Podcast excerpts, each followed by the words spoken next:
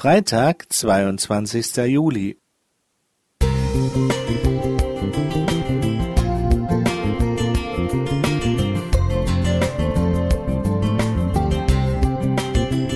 Ein kleiner Lichtblick für den Tag.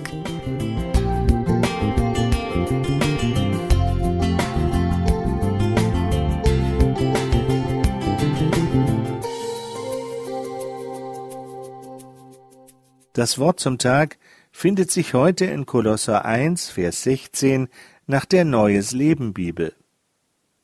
Durch ihn hat Gott alles erschaffen, was im Himmel und auf der Erde ist.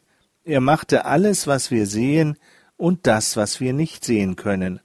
Ob Könige, Reiche, Herrscher oder Gewalten, alles ist durch ihn und für ihn erschaffen. Wusstest du, dass wir mittlerweile im Anthropozän leben, das ist ein Zeitalter, in dem der Mensch zu einer planetaren Kraft geworden ist, die das gesamte Erdsystem massiv verändert. Unsere Lebensweise hat zu extrem überhöhten Werten an Kohlendioxid und Methan in der Atmosphäre und den Meeren sowie Stickstoff und Phosphor in den Böden geführt. Das Eis an den Polen schmilzt übrigens viel schneller als vermutet.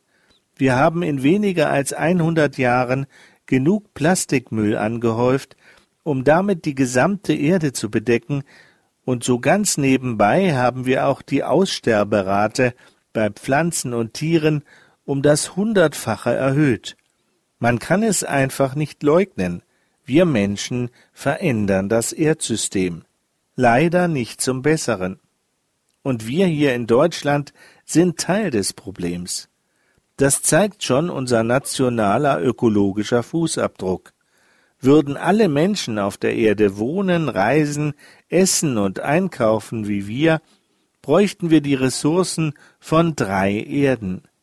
Wir haben aber nur diese eine.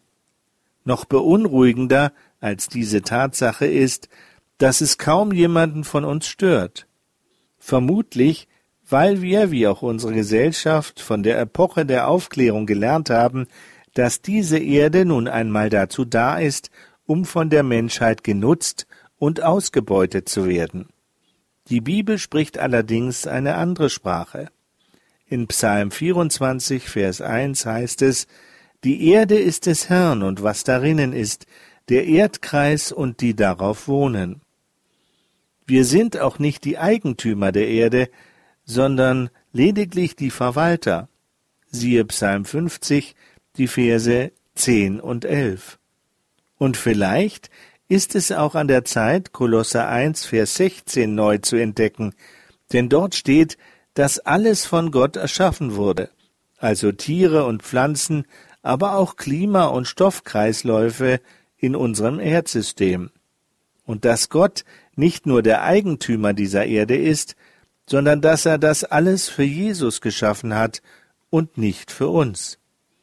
Bei Nachhaltigkeit und Umweltschutz geht es also nicht nur um Gerechtigkeit, sondern sie sind ein ganz wichtiger Ausdruck meiner Nachfolge. Bert Seefeld